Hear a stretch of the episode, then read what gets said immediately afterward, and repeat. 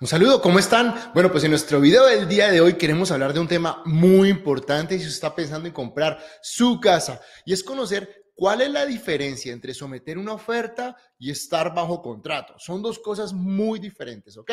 Pero bueno, lo primero que yo siempre les digo es, cuando usted va a ir a, a ver casas, usted tiene que estar ya precalificado por un banco. Ese, es un, primer tip que les voy a dar el día de hoy. No se vaya a ver casas porque si a usted le gusta una casa, no va a poder someter oferta. Bueno, si va a comprar con préstamo de banco, no va a poder someter ninguna oferta si no está calificado con el banco. Entonces, punto número uno, estar precalificado con el banco. ¿Ok? Eso es bien, bien importante. Esa carta le va a dar a usted el monto de precalificación, el tipo de préstamo, los intereses que va a tener y el enganche que va a necesitar. Entonces es importante tener, ese es, ese es, nuestro mapa. Yo siempre les digo que eso es como cuando usted se monta un taxi y le dice al, al, al, taxista, ¿no? Mire, lléveme a esta dirección, lléveme allá, acá.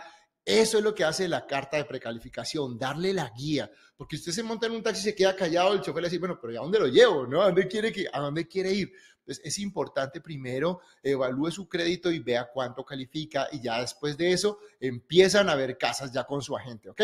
Después de que estén viendo casas y hay una casa que le gusta, yo tengo, hay una pregunta que yo le hago a mis clientes y quiero que usted la piense y lo aprenda el día de hoy. Y es, ¿esta casa eh, te gusta? No me gusta, obviamente. ¿Te gusta? ¿Me gusta mucho? ¿O me enamora? ¿no? esas son cuatro cosas diferentes. Entonces, si no me gusta, no me gusta. No sometas ofertas sobre una casa que no te gusta. Si te, me gusta, bueno, pues espérate, mira otras y de pronto si no hay mejores que esa, vuelves, la miras otra vez y sometes una oferta. Cuando tú dices, uh, no, me gusta mucho, Fred, esta casa la verdad me, me, me, gusta mucho, entonces estaremos hablando de que ya puedes someter una oferta en un full price, en donde ya puedes evaluar en decir, ¿sabes qué? Si quiero someter una oferta en esta casa. Y si es, me encanta esta casa, me enamora, es lo que yo les digo, en este momento todavía estamos en, en, en el mercado de comprador. ¿Qué indica? Que los compradores todavía están recibiendo varias ofertas en sus casas. Mucha gente, y la verdad es que en mi listing me, me pone mucha oferta con 5 mil, 10 mil dólares de ayuda y no se están aceptando. En Houston, Texas, estoy hablando del mercado que yo conozco, eh, la verdad todavía no está el mercado como para entrar a un nivel tan agresivo de menos de 5 mil dólares de ayuda. Si usted necesita eso, haga una estrategia, mírelo bien, pero también, como yo les digo, miren el número de días que lleva la casa. Si la casa está en el primer fin de semana, realmente yo no sugiero. Y la casa le encanta, no vaya a meter una oferta de 10 mil dólares porque no va a tener muchas posibilidades. En 5 mil, mmm. entonces si usted realmente quiere la casa, tiene que pensar en someter una oferta full price. Incluso si puede un poquito más, pues ya va de acuerdo a lo que su agente le indique, de acuerdo a, lo, a los precios del mercado, ¿ok?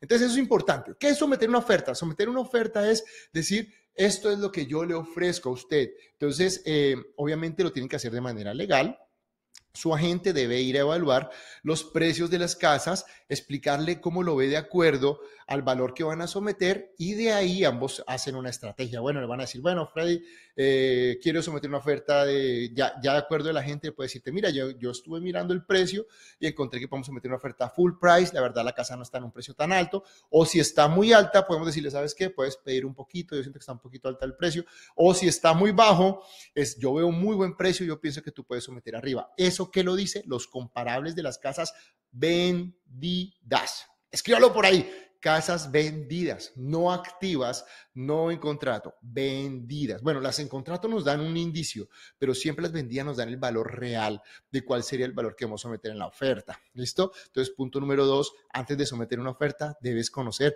¿Cómo está el precio de esa casa con respecto a las otras? Punto número dos, ¿ok? Entonces, ¿eso quién lo hace? Lo hace tu agente, eso no lo debes hacer tú, pero debes conocerlo. Es importante que tú sepas cómo está el precio y con base en eso hacen los dos una estrategia de oferta. Ya de ahí, él se encarga de hacer los documentos, que es un contrato, deben tener un documento en donde dice el tipo de financiamiento que tú tienes, si la casa tiene asociación, debe revisar, eh, hay un documento, el Seller Disclosure, revíselo antes de someter la oferta, si la casa tiene algún problema, pregúntele que le envíe todos los documentos que hay en donde el, el vendedor explica todo lo que tenga la casa. Aquí se llama el Seller Disclosure, como es el documento que llena el vendedor y donde dice cuánto tiempo tiene el techo, si la estufa es de gas, en fin, todo lo de la casa. Revíselo y mírelo y también antes de firmarlo, pues pegue una muy buena mirada en eso. Importante, si está en Houston, verifique siempre y pregúntele a su agente si él no lo hace, que la casa esté fuera de inundación y si llega a estar en inundación, usted define en qué grado está, si la quiere o no la quiere, pero siempre que usted sepa antes de firmar la oferta si la casa está en área de inundación. Si están en, área de inundación, pregunte cuánto cuesta el seguro para esa casa, el seguro de inundación. Aparte del general, en las áreas de inundación hay que pagar un seguro de inundación, ¿ok? Entonces, esto sería someter una oferta, que es como tal, firmar el documento y mandarlo. Eso es someter la oferta. Con esto usted todavía no está comprometido en la casa, todavía no dice, oh, ya, ya la mandé, no se la tienen que aceptar porque el cliente la va a mirar, y van a entrar a negociar. Si hay negociación, si se la aceptan de una, genial. Si la casa no tiene más ofertas, puede que la acepten. Si tiene múltiples ofertas, le van a decir, oiga, estoy revisando múltiples ofertas. Algunos dan el chance de decirle, revísala y sométeme una mejor oferta, ¿no? Si tienes, si es tu tope máximo, pues déjala así. Entonces, ahí hasta ese punto todavía no están amarrados en la casa, todavía, digámoslo así, no, no están en un punto en donde digas, estoy, no, no puedo salirme del contrato. Ahí todavía te pudieras echar atrás sin perder absolutamente nada. Ahora, ¿yo qué digo? No sometas una oferta aquí, otra allá, otra allá, porque eso no te hace ver serio. Siempre si te gusta esa casa, espera unos, días, unos dos días que la gente te dé una respuesta, te diga cómo vio la, la oferta. Si el, bien que la gente se demora un poco la respuesta, presionen para que le diga, oiga, ¿le interesa mi oferta? Sí o no, si no, no le interesa, pues no hay problema. La, la, retiramos y seguimos buscando otros en caso de que no puedas ofrecer más. ¿Ok? Hasta ahí sería someter la oferta. Ahora, ¿qué pasa cuando la gente manda un, un correo diciendo, aceptamos tu oferta? Entonces, ahí, ahí empezamos a trabajar ya en entrar en contrato. ¿Qué es entrar en contrato? Es cuando el agente retorna el, el, contrato ejecutado, o sea, con la firma del vendedor también, y ya el contrato y todos los documentos tienen todas las firmas. Pero ojo con esto, hay una condición para estar en contrato en firme. Solo tener las firmas aún no te hace separar la casa. Tú separas la casa hasta que están las firmas y está el depósito puesto en la cuenta de banco de la compañía de títulos o del abogado o de quien sea. Entonces son dos, dos, son dos ítems que debemos tener claramente cuando estamos en contrato. Uno, tener el contrato y todos los documentos firmados por las dos partes con una fecha de ejecución y dos, tener el cheque ya en la compañía de títulos. Ahí sí tú ya entras en contrato y a partir de ese momento tú ya puedes decir, la casa está separada para mí.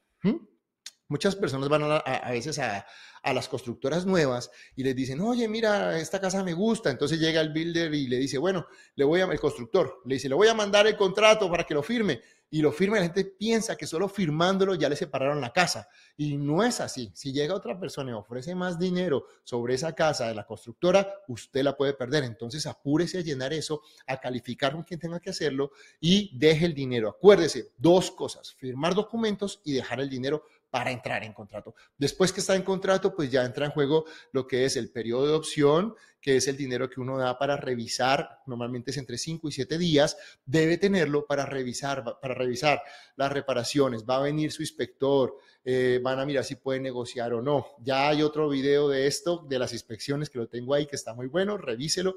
Eh, mire las escuelas, mire el área. Ahorita por lo menos tengo una clienta mía que está comprando una casa que tiene el tren pasa en la parte de atrás. Le dije, pues ve, pregunta si para ti no hay problema. Me dijo, no, Freddy, para mí no hay problema. Tiene una pared alta, las ventanas están dobles, no hay problema. Ok, eh, todo este tiempo es para esto, para que tú mires si está realmente convencido de la casa y en ese momento, pues obviamente el periodo de opción es algo en donde tú pones muy poco dinero. Normalmente aquí la gente paga entre 200 y 300 dólares por separar la casa por 5 o 7 días y hacer todo esto. ¿Ok? Si tú durante este tiempo te sales atrás, solo pierdes tus 200 dólares el earnest money o el depósito, que normalmente es el 1%, solo lo pierdes si ya pasa este tiempo y tú te echas atrás en el negocio. Y obviamente hay un tiempo para precalificar. Entonces, ¿qué pasa? Si saliendo del periodo de opción, tú dices, sigo con la casa, pero tu crédito fue declinado, hay un tiempo en el cual todavía te pueden devolver el earnest money. Eso tienes que preguntárselo a tu agente. ¿Cuánto es el tiempo que tengo para mi precalificación para que me devuelvan el dinero? ¿Cuándo no te devuelve el dinero? Cuando tú dices, ay, mire, Freddy, es que fue que me peleé con mi esposo y ya no queremos la casa por nada del mundo. Cuando no hay un motivo de fuerza mayor, como sea el préstamo o el appraisal, ahí van a perder su earned money. Entonces, clarísimo, estar en contrato es algo muy serio, muy, muy serio. Como le digo, que usted debe ya tener en cuenta que está en firme tómelo en serio porque ya está en camino a su casa, la casa está separada para usted y debe hacer todo lo que se requiere para llegar al final. Someter una oferta es algo en donde todavía está diciendo que es lo que quiere. ¿Ok? Bueno, pues los dejo con esta diferencia. Espero que les sirva mucho lo que, como les digo, la, la diferencia entre el uno y el otro porque es, es importante que usted conozca qué es la diferencia eh, entre las dos cosas, ¿ok? Bueno, pues si les gustó este video, denle like, compártalo con sus amigos y familiares. De verdad que lo hacemos con mucho cariño para ustedes. Eh, si sabe alguien que está comprando casa, envíeselo y dígale, vea, vea, siga Freddy que tiene, tengo videos de todo el paso a paso del, proceso de compra, venta, inversión, en fin, tenemos más de 400 videos para ustedes. Así de que suscríbase a mi canal, denle like y no se pierda ninguno de nuestros videos. Nos vemos en una próxima ocasión. Chao, chao.